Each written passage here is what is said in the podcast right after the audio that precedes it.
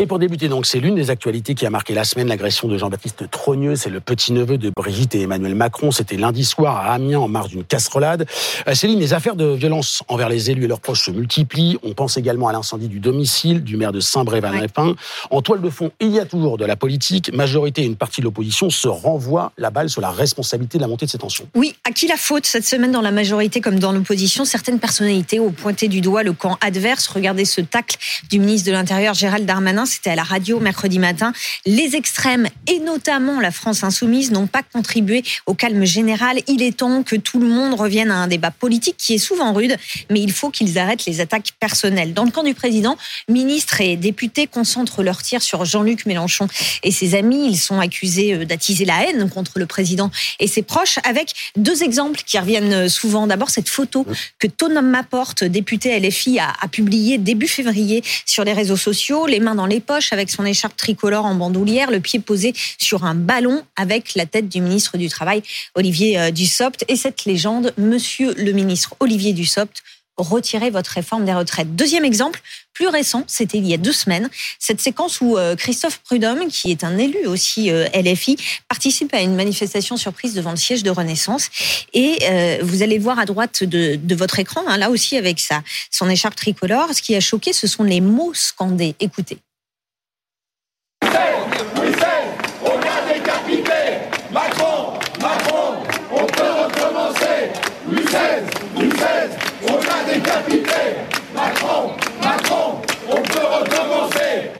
Alors Céline, évidemment, euh, ce type de clichés, ces slogans mis en ligne sur les réseaux sociaux, sont-ils vraiment de nature à faire monter les tensions? Est-ce que ça nourrit une montée des violences à l'égard des, des, élus et de leurs proches? Question posée au sociologue Jean-François Amadieu. C'est une violence qui trouve sa source, euh, pas forcément dans les déclarations euh, de certains élus, mais c'est aussi les réseaux sociaux. Effectivement, il y a une responsabilité des politiques lorsque euh, ils s'expriment euh, ou, euh, ou, font mention de la décapitation de, Louis XVI, etc. Mais euh, je dirais que ce qu'il faut réaliser, c'est que dans le passé, ça s'est toujours fait, mais ça n'avait pas les mêmes conséquences. Le problème qu'on rencontre aujourd'hui, une fois de plus, pas seulement en France, c'est l'effet démultiplication la démultiplication via les réseaux sociaux euh, qui fait que beaucoup de gens finalement montent à l'extrême. Il y a une sorte de radicalisation et la violence, en fait, elle passe par les réseaux sociaux. Christophe, est-ce que les extrêmes, et là la France insoumise, euh, a un rôle dans l'agitation, dans la montée des tensions, comme le dit Gérald Darmanin? Oui, incontestablement un rôle, oui, une responsabilité, euh, peut-être, mais laquelle? Politique, peut-être, pénale, évidemment, absolument pas. Pourquoi un rôle? Parce que nous sommes maintenant dans un monde complètement ouvert. Dans la Troisième République, les affrontements à l'Assemblée, dans l'hémicycle, étaient plus violents encore et parfois plus physiques que ce que l'on voit aujourd'hui. Sauf que personne n'assistait à cela. Deux jours plus tard, dans le Babéry ou au Pays Basque, la presse quotidienne rendait compte d'un incident à l'Assemblée entre M. Dupont et M. Durand. Ça n'allait pas plus loin. Aujourd'hui, c'est instantanément dans toute la France, à travers les téléphones portables, à travers les chaînes d'infos. Et donc la chambre d'écho du comportement des politiques, et notamment des extrêmes, est beaucoup plus rapide et beaucoup plus puissante. Voilà pourquoi il y a un rôle, une sorte d'entraînement mécanique. Est-ce que ça fait une responsabilité? Politiquement, oui. La preuve, nous en débattons, nous nous demandons si le pied posé sur un ballon ne peut pas être relié à d'autres violences contre, contre les élus. Pénalement, non, parce qu'évidemment, il n'y a pas d'incitation, on ne pousse pas les gens à se rendre dans la violence. Et tout cela doit se régler dans l'ordre de la démocratie. C'est-à-dire que c'est au moment des débats politiques et des votes que on fera les comptes de ceux qui auront des responsabilités à assumer. On va maintenant écouter le sociologue Michel Viviorca. Il pense que les, les raisons, les causes de l'agression euh, du petit-neveu de Brigitte Macron sont multiples et qu'on ne peut pas tout réduire aux extrêmes. On l'écoute. C'est très réducteur de tout ramener à une cause unique. Il y a tellement d'éléments qui contribuent à fabriquer ce climat on ne passe pas facilement, simplement, directement d'une situation politique comme celle-là, qui est exacte, à la compréhension de ces actes de violence. Alors Céline, ce qui est bien et ce qui est logique, c'est que dans le camp des insoumis, eh bien certains pointent du doigt la responsabilité, mais du chef de l'État cette fois. Oui, ils évoquent l'effet boomerang en fait du passage en force à l'Assemblée nationale sur la réforme des retraites. Ils parlent d'une violence institutionnelle. Par exemple, le député insoumis, insoumis François Ruffin, il a dénoncé l'agression dont a été victime le petit neveu de Brigitte Macron. Il a dénoncé des faits graves et inadmissibles, mais il a aussi dit que le chef de l'État avait une responsabilité. C'était à la télévision mercredi et il a complété en disant on ne répond pas à la violence politique et sociale du président de la République par de la violence physique. Écoutez ce qu'en pense Michel Viviorca.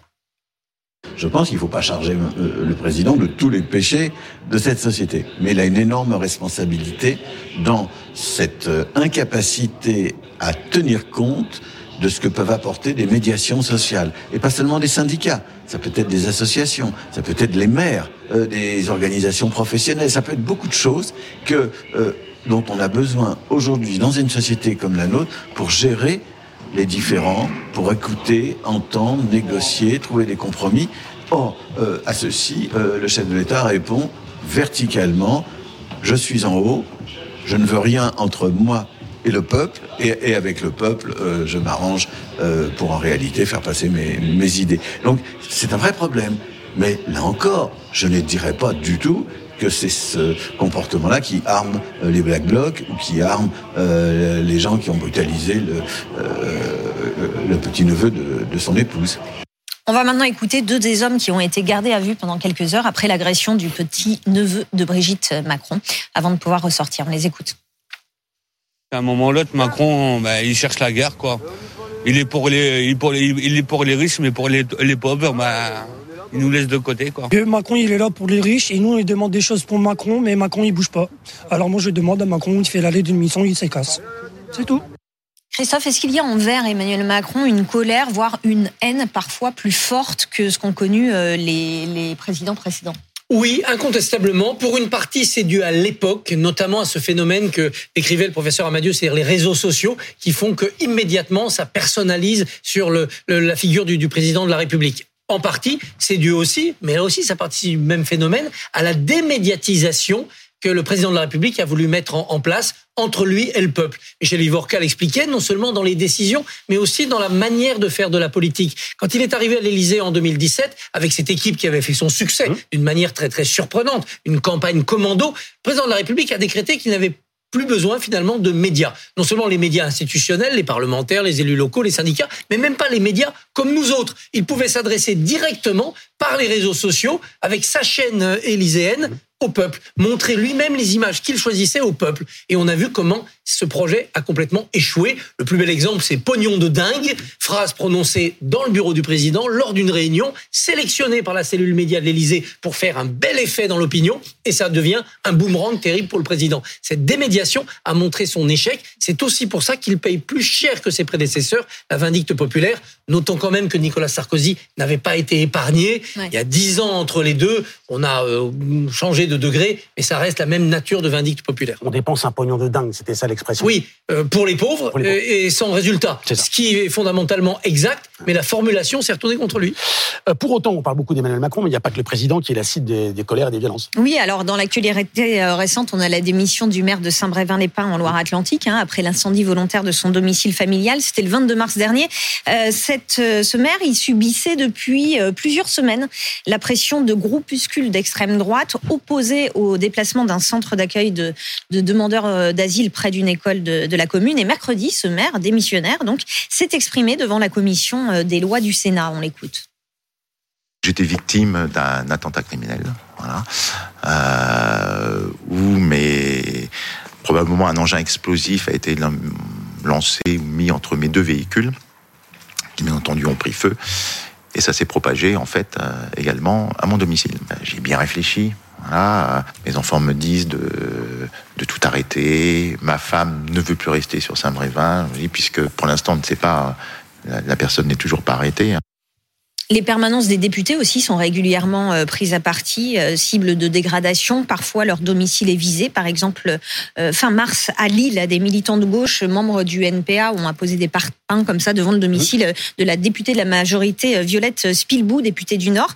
Selon le ministère de l'Intérieur, les faits de violence physique ou verbale contre les élus ont augmenté de 32% entre 2021 et 2022. Et ils augmentent encore en ce début d'année 2023. L'an dernier, il y a eu 2260 cinq élus locaux, donc notamment des maires et leurs adjoints qui ont été euh, agressés en France. C'est un chiffre de l'Association des maires de France. Anne-Charlène, euh, vous avez épluché la, la réponse pénale, euh, Oui. quelle est-elle pour, notamment pour les, pour les élus? Est-ce qu'on a l'arsenal juridique et judiciaire? Alors euh, vraiment, d'un point de vue législatif, on est déjà bien garni euh, sur la question des élus parce que ils sont encadrés par le droit commun. Donc pour tout ce qui est violence, évidemment, c'est le droit pénal qui s'applique.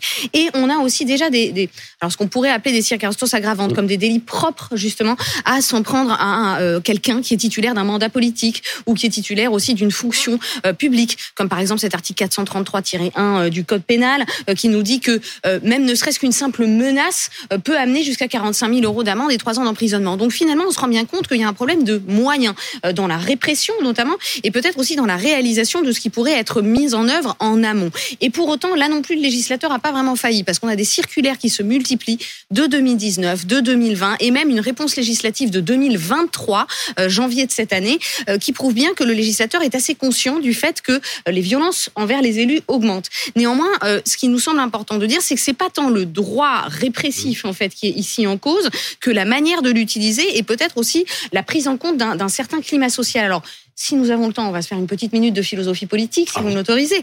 Euh, c'est la question de où est basculée la violence. En fait, euh, si on reprend notre philosophie politique, Rousseau, Hobbes, Locke, Max Weber, la violence, c'est l'État. Et c'est notamment pour dépassionner un petit peu euh, les euh, rapports privés euh, qu'on donne ça à un tiers, l'État qui garantit notre sécurité. Et on admet que cette violence soit légitime. Or aujourd'hui, en fait, on, on se rend bien compte qu'on est dans une inversion absolue de ce paradigme. C'est-à-dire que c'est le peuple qui veut récupérer le monopole de la violence parce qu'il a justement l'impression que les élus ne le représentent plus. Et ça, c'est vraiment un danger euh, pour notre démocratie parce que ça veut dire qu'on est en train de rompre le lien primitif de confiance finalement euh, qui est fait entre les représentés et les représentants. Et donc, dans ce rapport avec la violence contre les élus, ça dit quelque chose aussi du climat dans lequel nous vivons et de la réponse qu'il faut y apporter. Christophe, en 30 secondes, si c'est possible, on, on parle de la violence, parfois des échanges politiques comme pouvant avoir des conséquences sur la violence tout court. Est-ce qu'à l'inverse, l'apaisement des relations politiques pourrait permettre de l'apaisement dans la société? Je suis persuadé qu'il y a une fonction d'exemplarité et que si à l'Assemblée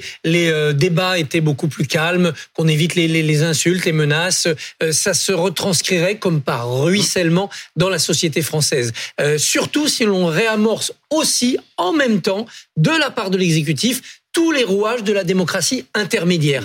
Relancer une décentralisation comme l'a promis Emmanuel Macron lundi dans son interview, discuter avec les syndicats comme l'a tenté Elisabeth Borne après plusieurs mois sans, sans parole, remettre en marche tous les rouages de la pyramide de la démocratie représentative, ça donnerait l'impression qu'à défaut d'avoir des résultats, il y a au moins une bonne volonté et de bonnes intentions. Est-ce que tout le monde s'y prêterait? C'est pas sûr du côté de Macron qui n'a pas cette habitude. Je suis à peu près certain du contraire du côté des extrêmes, notamment de LFI. Si on pouvait essayer, ce serait bien.